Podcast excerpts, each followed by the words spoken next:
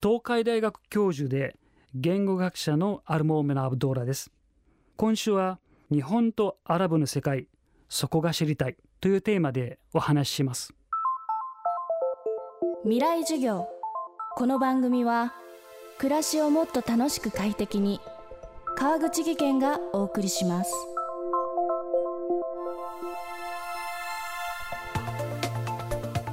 未来授業。今週の講師は東海大学教授で言語学者のアルモーメン・アブドーラさん。日本語とアラビア語の対象言語学を研究し大学で教鞭をとる一方日本人とアラブ人が互いに感じる違和感に焦点を合わせながら小さな異文化コミュニケーションによって生じる誤解やすれ違いなど文化摩擦を掘り下げてきました。未来授業3時間目。テーマは距離を取る方が丁寧だと考える日本人と距離を詰めて仲良くしたいアラブ人。日本は似てるところはたくさんあると思います、えー、そして文化的には、離れてるだろうではあるんですが同じ東洋というこう一つのつながりで持っていて共感するところはたくさんあります。まあもてなしといえばもうアラブ人はまあ、イスラム教徒もそうなんですが世界的には定評ですね。人をいかにもてなすことをその人生の生きがいに近いぐらいなんですね、えー、もてなす意味では当然人を思いやってこう自分のことと同じように接してみる、まあ、そういう意味では日本の文化に通じるところそして尊敬に当たるところ当然たくさんありますわけです、まあ、だからアラブ人から見れば日本人最もなんていうか尊敬にされるこう民族だというふうに考える人は少なくない。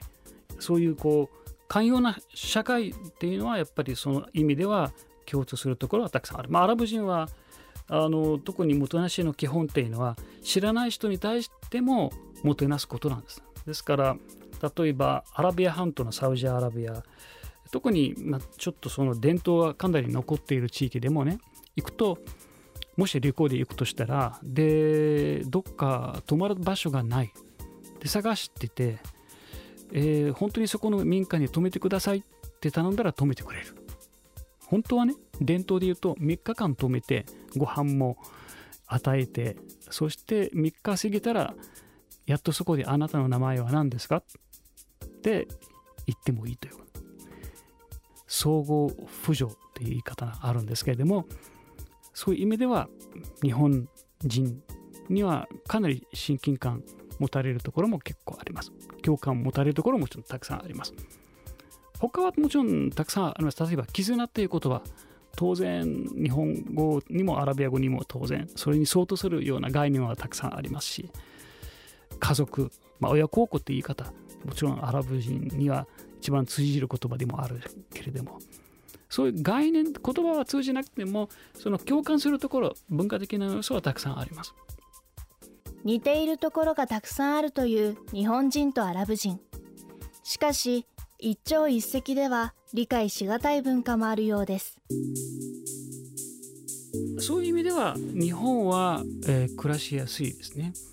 もう平和で安全で安心できる場所でもあるし人に危害を加えないし。ただねやっぱりアラブ人っていうのは人とのコミュニケーションをとって生活するのが基本なんですね。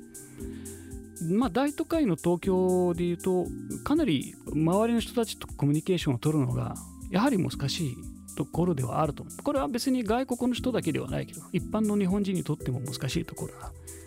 例えば挨拶をするっていうのがあるんですけれどもよくは日本人はよく挨拶す。ると言われていると思います。けども私からす。るとあんまり挨拶してない研究でも少しあのどの程度日本人が挨拶したか私とこう大学院生調べてもらったことはあるんです。けど確かに挨拶はしてると思います。ただこう関係温めるためのこう挨拶ではないです。あある意味ちょっと社交辞令的な感じで終わってしまうこと多いんです。けどもアラブ人の挨拶っていうのはまあコミュニケーションのいわゆる入り口なんです。そこからもっとこう家族アットホームな関係みたいなこう状況をこう作っていくんですね。ですからアラブ人っていうのはすぐにこう仲良くするためには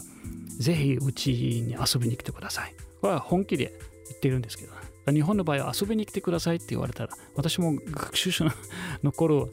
本気だと思っていつですかって返したことはあるんですけどもなんかそういう意味では情に深い国民であってで同時に人との距離をこう結構仲良くするためには希望している。まあ日本人の場合はやっぱり考え方ある程度こう親しい中でも礼儀ありなので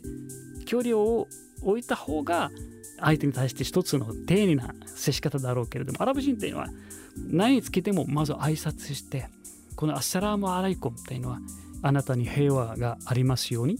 一日何百回ぐらい使ってるんですね。多分。そうするとこう何かどっかでこのあったかさっていうところが感じられるところかもしれない。未来授業今週の講師は言語学者のアルモーメン・アブドーラさん。テーマは距離を取る方が丁寧だと考える日本人と距離を詰めて仲良くしたいアラブ人でした。未来授業明日はリスクの楽観と悲観というテーマでお送りします。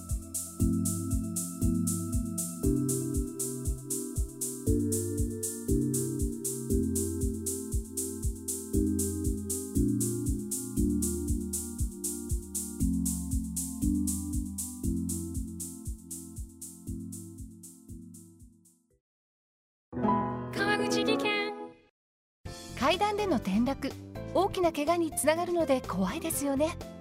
足元の見分けにくい階段でもコントラストでくっきり白いスベラーズが登場しました。皆様の暮らしをもっと楽しく快適に。川口技研のスベラーズです。未来授業。この番組は暮らしをもっと楽しく快適に川口技研がお送りしました。